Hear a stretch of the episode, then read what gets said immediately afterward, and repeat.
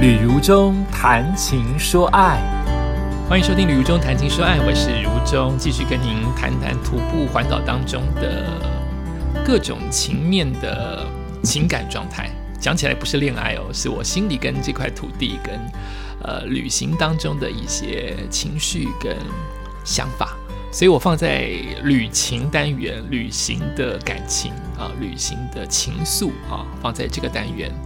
呃，如中的谈情说爱分为三部分，要么就是谈情，要么就说爱，要么就旅情。那旅情就是谈到旅游环岛的心情，或是国外的旅游的心情。那谈情部分就是谈谈自己工作当中啊、生活当中啊，呃，听到的或自己感受到的一些情感故事。呃，说爱单元就是专门朗读。文章可能是我写的，那近期都是朗读一些比较励志的，甚至退休的，甚至呃圆梦的相关的文章。今天是我们徒步环岛的第三十七天，我要讲下半集啊，就是要继续的往前走。那我们第三十七天是从福隆车站想要走到宜兰的礁溪车站。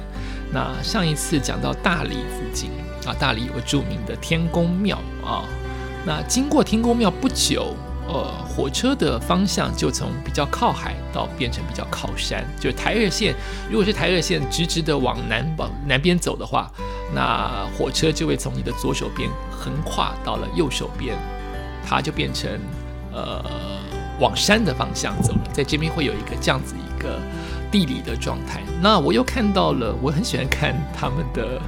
门牌啊，哎，这边的设计在在已经靠近头城了，大理头城的附近，它的它的门牌的设计就是橘色的，然后有大量的太阳，等于是一颗大太阳照在山脉。我以为会以海为主，没有哎，它的门牌设计是一颗左边的大太阳晒到各式的尖的呃像三角形般的大小山脉。哎，确实，我在慢慢走，哈，在慢慢走，从这个旧草岭隧道走出来，我开始发现这一连串接近宜兰的山很漂亮，很戏剧化。呃，我后来才知道，在东北角，甚至在鼻头角那边的山更好看。这边的山就有一些呃不圆，很尖。就是一群山脉当中会突出一个尖形，你很明显看出来，其他的山脉都是圆圆的，但就是有这么几座峰很尖。我听说，像我的教练，健身教练，他本身是爬山，开始爬近郊，就是北部的山，有很多的山，我不懂啊，是不是剑龙岭啊？是不是类似像这样子的地方，都很接近东北角。他们好多拍的照片就是山顶往下看，会看到东北的海岸。我在猜会不会是因为他们，也许他们那个此时正在爬山，也许可以看到我在挥手啊？怎么可能？但就是那个那个 feel，就是我看到的很多尖山，会不会都是一些著名的登山客喜欢去登的地方？很尖啊！你只要沿途从大理开始往山上看，你会看到每当几个圆圆的山脉中间就有一座尖尖的。石头的山啊，这也很好拍啊，可以拍出它的它的壮阔。那很多的地名也是从呃走路当中才慢慢的发现，以为桃园有大溪，对不对？大溪桃园，大溪豆干，宜兰也有大溪耶。宜兰的大溪在靠海边的地方哦，不走也不晓得。宜兰也有大溪，有大溪里，这个里有这个地名存在。然后他们因为沿海有很多的火车，我说嘛，火车要么就靠近好的海的那一边，它它沿沿途上几乎都是沿着台二线，但是比较有时候比较靠近海边啊，过了大理之后就比较靠近山边。那很多的小站都是无人的车站哦，都我没有一个一一进去看，外面都知道它没有人，就是你面对的月台就是朝向海洋，应该每个都很好拍。啊，如果有机会做第二次环岛的话，就看能不能去每一个无人的小站，有有这样子的一个火车的专门拍摄火车的摄影高手之类的，他们就会常常拍这样子的景色。那大溪这边有分为大溪渔港跟大溪国小可以走的一条，你可以说是沿海的步道，也可以说是自行车道。啊，有了自行车道或是沿海稍微做一些栏杆啊，把地面补平啊，你就会想多走一下，因为就是比较舒服。它的路是对行人友善的，一旦友善，你就会多想要去利用。那我在走的这一刻，嗯，一样没有半个人。我是平日去走哈，这条路阴阴的，然后我我指的是阴凉的阴，不是指阴森的阴哈。就阴阴的风很舒服，可是这条人行道没有半个人在走啊。希望它的功用，也许啊，在在假日的时候会有很多人利用它，因为它就是给它就是友善行人嘛。希望大家都能够去看看呃大溪国小啊之类的。好，继续往下走，我看到一个奇特的、有趣有意思的地方。当然了，沿途的礁石。我上次是不是形容很像洗衣板？它现在还是像洗衣板，接近大理的地方还是像洗衣板，但有很多巨大的礁石，我都会觉得不可思议，都有雕刻，雕刻真的是什么时间都有诶。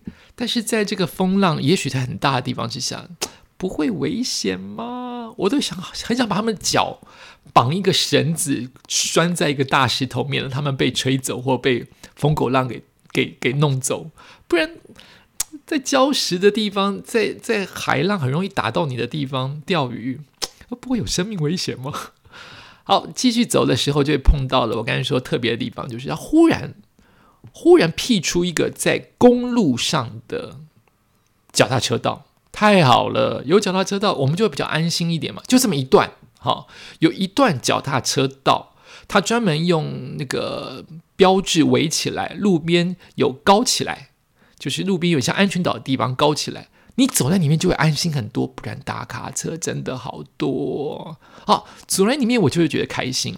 这种小事都会让我开心，因为安全，安全会让你比较卸下心防，你比较不会这么紧张。当然，你还是得注意了。万一真的有骑得很快的脚踏车，你还是得让嘛。好，这一段的礁石就真的很好看。所以我在想，会不会是因为这一段的礁石从洗衣板变成巨型的洗衣板，就本来是平面的洗衣板，变成有坡度的礁石的，像小山一般的洗衣板的礁石的时候，它是不是希望我们多停留下来看，所以才会有这条？自行车道，这我就不晓得了。然后也是一样啊，你会看到龟山岛的各个面相。虽然我不是那么确定龟山岛的头是哪一个，当它远的地方，其实只要是往下降的地方，你都会觉得像头嘛。就龟的头在什么地方？到底是朝向南的那个是龟头，还是朝向北的地方是乌龟的头？这我现在看照片是不确定，应该应该是朝南，对不对？就是你会看到龟山岛的各个转向，哎，怎么龟山岛变小了？哎，怎么龟山岛变大了？哦，是因为你的路转弯了，你的路一直在变化，所以你可以看到龟山岛好像三百六十度转个弯让你看到，事实上是你的路转弯了。那沿途就一直走，就会发现很多的地方会，只要是停车格变大，那观光客就是变多的地方哦，可能有一些。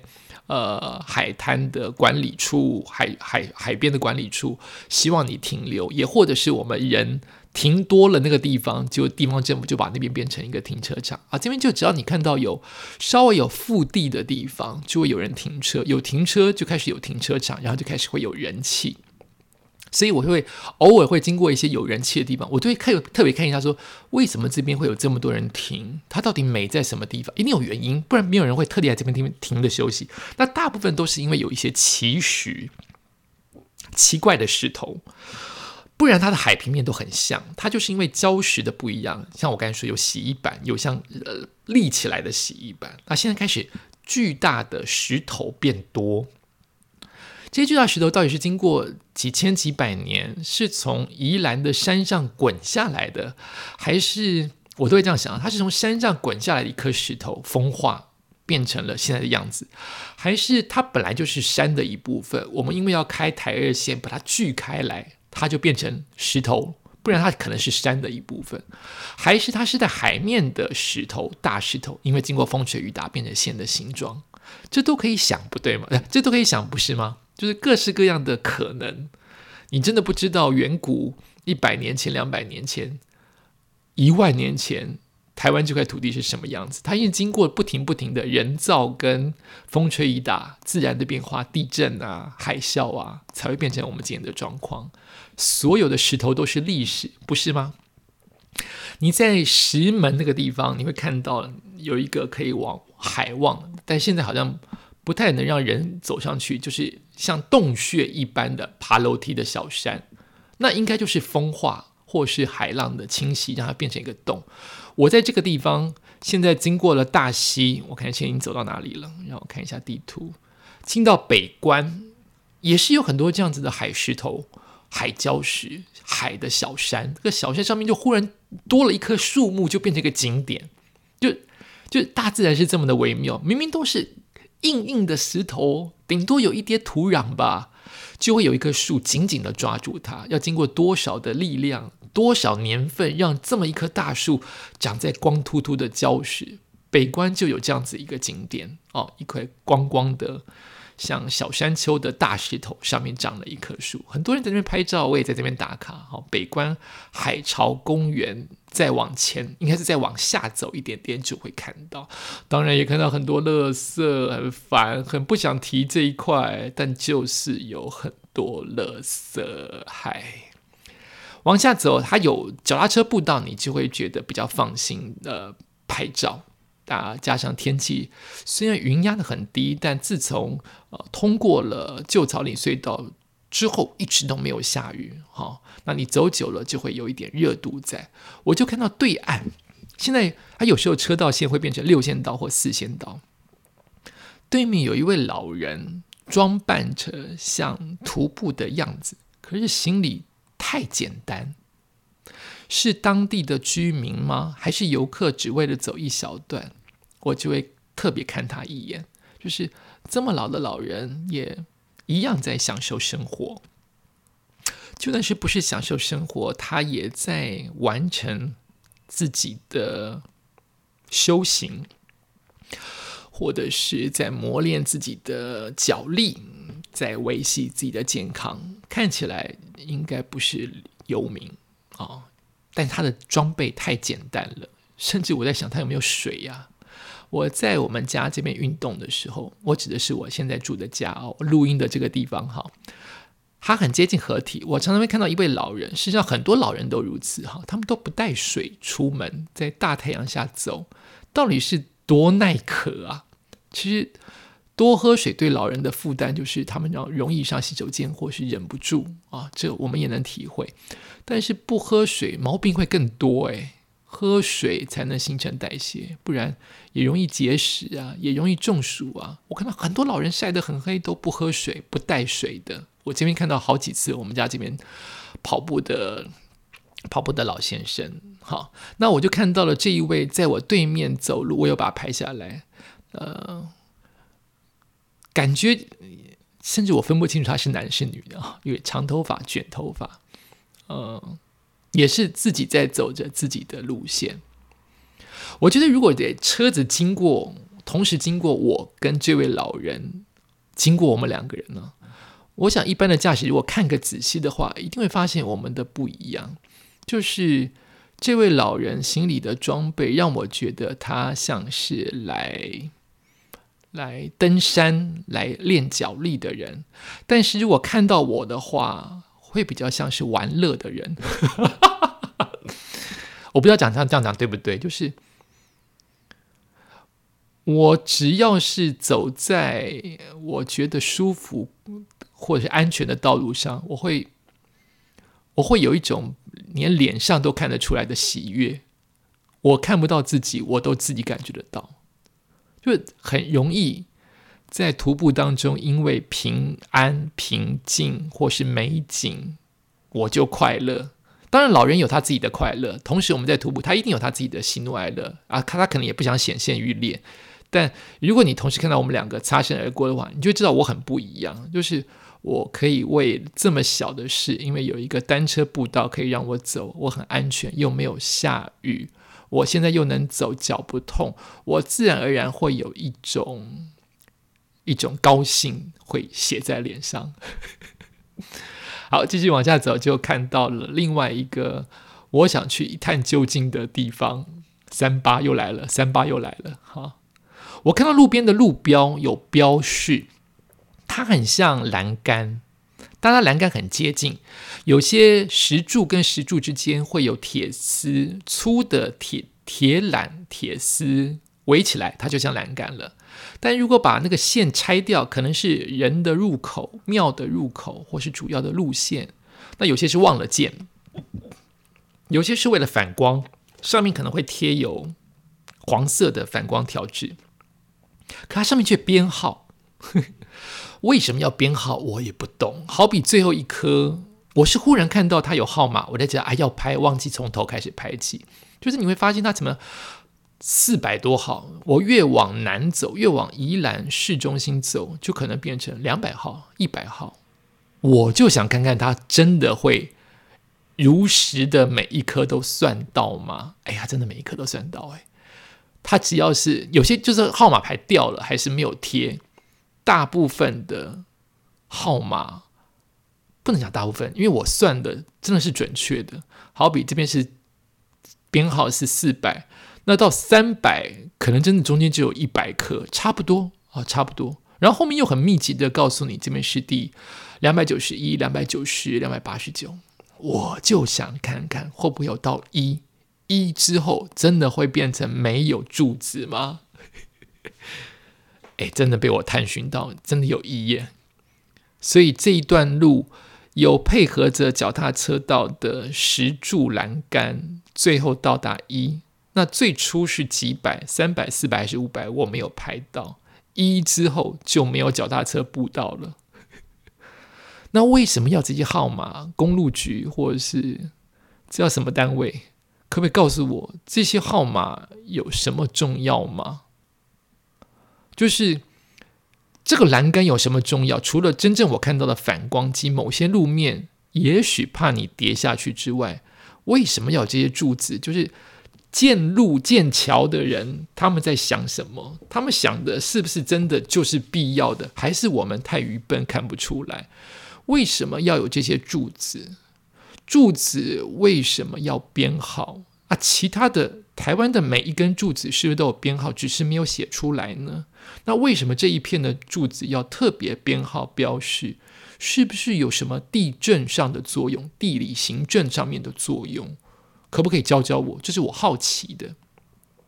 一到五百号，每一号的目的是什么？你要去建一个牌子，把它贴出来。告诉别人说这是第三十三根柱子，这是个三百三十三根柱子，到底为什么？很想知道一百个为什么？不是以前小时候我们都会读这样子的、这样子的科学书吗？这个为什么不知道？谁可以告诉我？然后继续往下走，也会看到了。我看有这个地名叫什么地名？有些地方没有地名了，它就是已经是。头城的一部分，它没有特别的地名，或是我刚好在地图当中，在当地当中也没有也没有走到，我只找得到它在滨海路二段，但滨海路二段太多了，就有防坡的石头，防坡的石头就是破破海浪的那些呃大型的石头，都是用钢筋水泥灌出来的石头，也有编号。编号之旅，李如忠，你干嘛关心这些无聊的事情啊？防坡堤的防坡石头为什么要编号啊？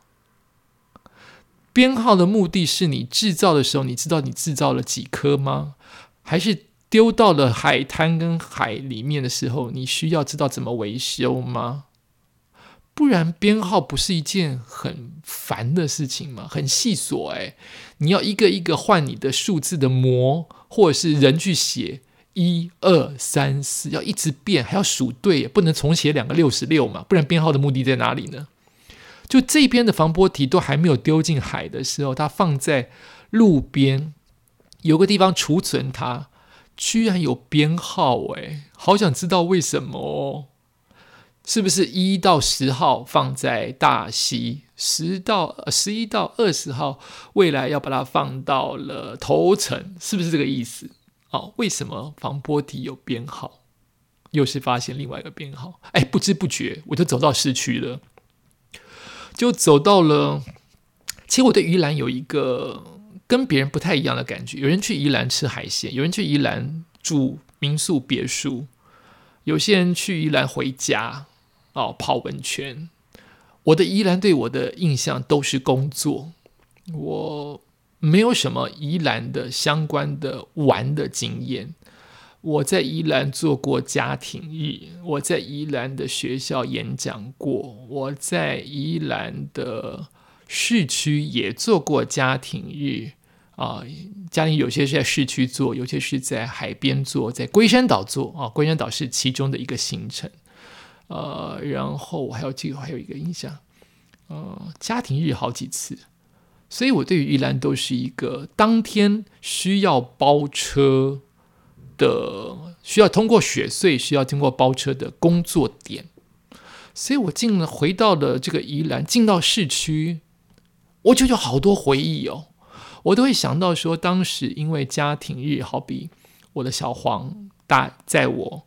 到达这个地方，家庭日是九点开始，但是我七点半就到了。我要在哪里窝？所以我可能会窝在一个便利商店，我可能会窝在半山腰看着大海啊，我都会有这些回忆啊。经过市区的时候，然后经过市区，你会看到一个很中东的建筑物，听说是某个有钱人富翁盖的，就怎么会在这个地方出现中东的建筑物？如果你听经过的话，你一定知道我在说什么。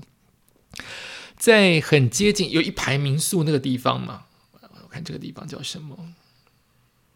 这个地方呀也没有地名哎，没有地名，不知道怎么跟你说。但你经过，你一定知道，在接近外澳火车站那一排，是不是有一个很中东的建筑物？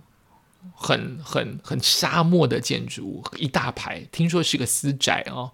然后我也会回想到我去哪一家海鲜吃中饭，因为主持完了活动了，可能都已经超过用餐时间了，需要找到愿意愿意开放让你吃饭的餐厅，通常都是那种板斗的那种桌子，大圆桌，你站起就那个小角点菜吃饭啊，这些都是我的回忆。我没有想到我这次不是搭小黄过来，我是走过来的。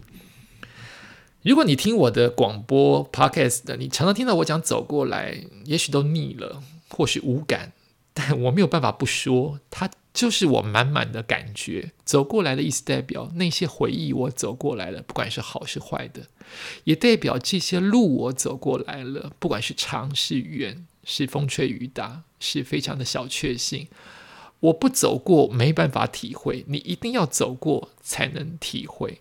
一定要走过平安的全身而退，你才能去欣赏走过的快乐跟不快乐。如果你走过了却是个重伤，你就不想去回忆嘛？因为你走过了，度过了那些也许危险、也许幸福的时刻，你现在是平安健康的，你才可以说我走过来了。那当年的回忆是如何如何，你才能侃侃而谈，才能释怀，才能去享受其中的甜美。所以走过来是我在。呃，录制 podcast 常常会想到的两个字啊，走过来明明是四个字，明明三个字，走过来了四个字，我常常会想到这句话，心理上的走过来，身体上的走过来，都是走过来了。所以这段路我也很有印象啊，走到了外澳的火车站，然后我就可以预告了今天的我的徒步。即将告一段落了，哎，忽然发现没有休息。我觉得我从第四梯次，尤其是我第三梯次，因为走得很舒服啊，从屏东走到台东花莲，没有脚痛。因为没有脚痛，你就会走得快一点，你停留休息的地方就会少一点。我第四梯次越来越少停留，也是不对的，应该要多停留让休息。但是我为了要赶着。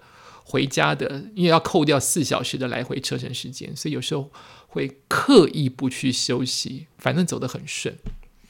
所以我就在这个附近休息了一下，被黑蚊子咬。黑蚊子咬永远是一个令人很讨厌的事情，因为黑蚊咬会特别痒，不是吗？超痒的。还好我有带万金油，所以我在那个乌石港这边稍坐一下休息，哎，才发现真是。物境的变化，沧海桑田呢？以前这边不是有博朗咖啡吗？一大一大间斜斜的黄色建筑，波浪咖啡不见了，我都不晓得。他那个他那个波浪咖啡的入口啊，仍是一个餐厅咖啡厅，仍是可以看到好看的龟山岛，还是很漂亮。但味道不见了，以前波浪咖啡味道不见，因为下面变成了抓娃娃的地方。怎么什么店最后都变成抓娃娃呀？当然这也是民生痛苦的一部分，不然他如果经营的好好的，他干嘛要变成抓娃娃？所以也不能全然这么说啦哈，就是他就是变了哈。现在已经没有波浪咖啡了，我真的是好晚才知道。然后我去这边啊，我也去过南洋博物馆做过活动，所以也对我很有感觉。以前南洋博物馆对我来说就是一个很漂亮的连着海面的建筑，我没有想到。我这次走过没有看到，这什么是什么烂故事？我没有看到南洋博物馆，因为以前南洋博物馆我都是小黄停在最接近的入口进去，所以我看到它的侧身。因为我要进去主持活动，所以我可以看到里面。我非得要经过它大门口才能进去，所以我看到它的外观。但我没有想到这个公路台二线沿着南洋博物馆外面建。所以所有的树木都把南洋博物馆藏得好好的，我只看到尖顶顶端的一滴滴，其他南洋博物馆就错过了。我是在事后火车通过的时候才拍到南洋博物馆，不然其因为火车在山比较靠近山的那个方向是垫高着，如果你行人走台二线经过了，我跟你说外澳到头城这条路，南洋博物馆是看不见的，它被所有的。行道树挡光光，太特别了。没看到南洋博物馆，就进入了。我今天没有吃中餐呢，所以就随便找了一家店，进入到头城。啊，好咸呢！我现在想到那个面都觉得好咸呢，超咸的一道面。然后也看到了路边的喷水池，是因为水管破裂，超大的喷水池，那个水。爆掉一样的喷喷，像瀑布一般的喷水。哎，我就忽然啊，这个来不及讲，得快快讲完了。我我上两集之内把它结束掉。然后我就想到了我的学弟，知名的媒体主播、体育主播于胜律住在这边，我就把他叫出来。我说：“一起出来走一走吧，我都经过你家。哎，他家真的是我走的路线，就是经过他家的门口。”那还不出来走？我们好久没有碰面，也好久没有联络了。偶尔脸书上碰面，脸对脸没有碰到，我就把他叫出来。这个人哦，太有意思了。他为了陪我这个学长走一段，全副武装。诶，我以为在你家门口，你应该就穿着家里的体育裤啊、拖鞋啊，陪我走到你的火车站——交西火车站，因为从头城到交西不会很远嘛。他全副武装，诶。帽子、衣服、鞋子都是特地打扮，像徒步跟运动者的那种装扮，很有趣。可是我们聊的不愉快，我们聊的当然愉快，我们有那么多回忆可以聊。我们一起做过活动，我们一起当过同事，我们一起当过大学生。不愉快是这一段路太窄了，那个、那个、那个大卡车都碰到我们的手肘，这么近。都不减速哎，我觉得他住这边真的要小心，他小孩在这边上课真的要小心，这边的居民真的要小心，那个车开的好快哦，真的是又快又贴近你。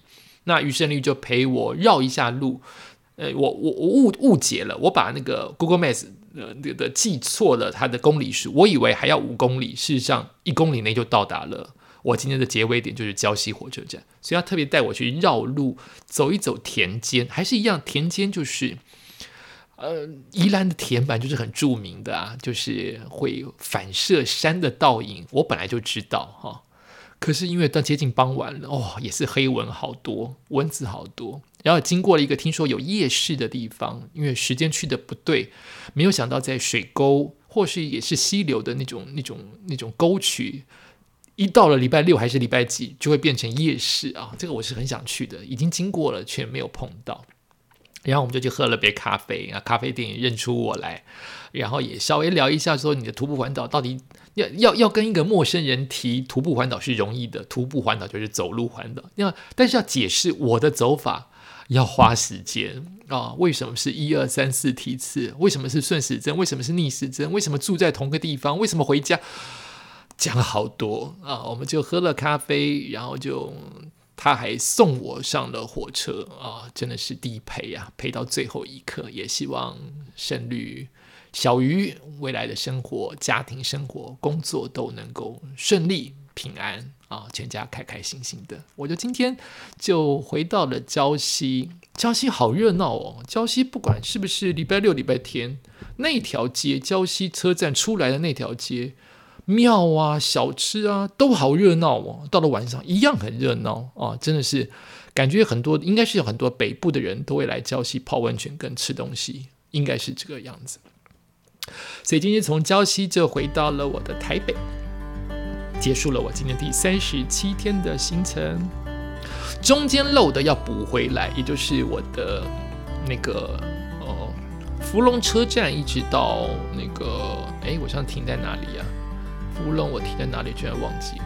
我的前一集，芙蓉车站要停在深澳发电厂这段路要把它补齐，那就下一次。找机会再补齐喽，因为我也不知道我什么时候会出发，什么时候会结束，就请您继续锁定《旅途中谈情说爱》，拜拜。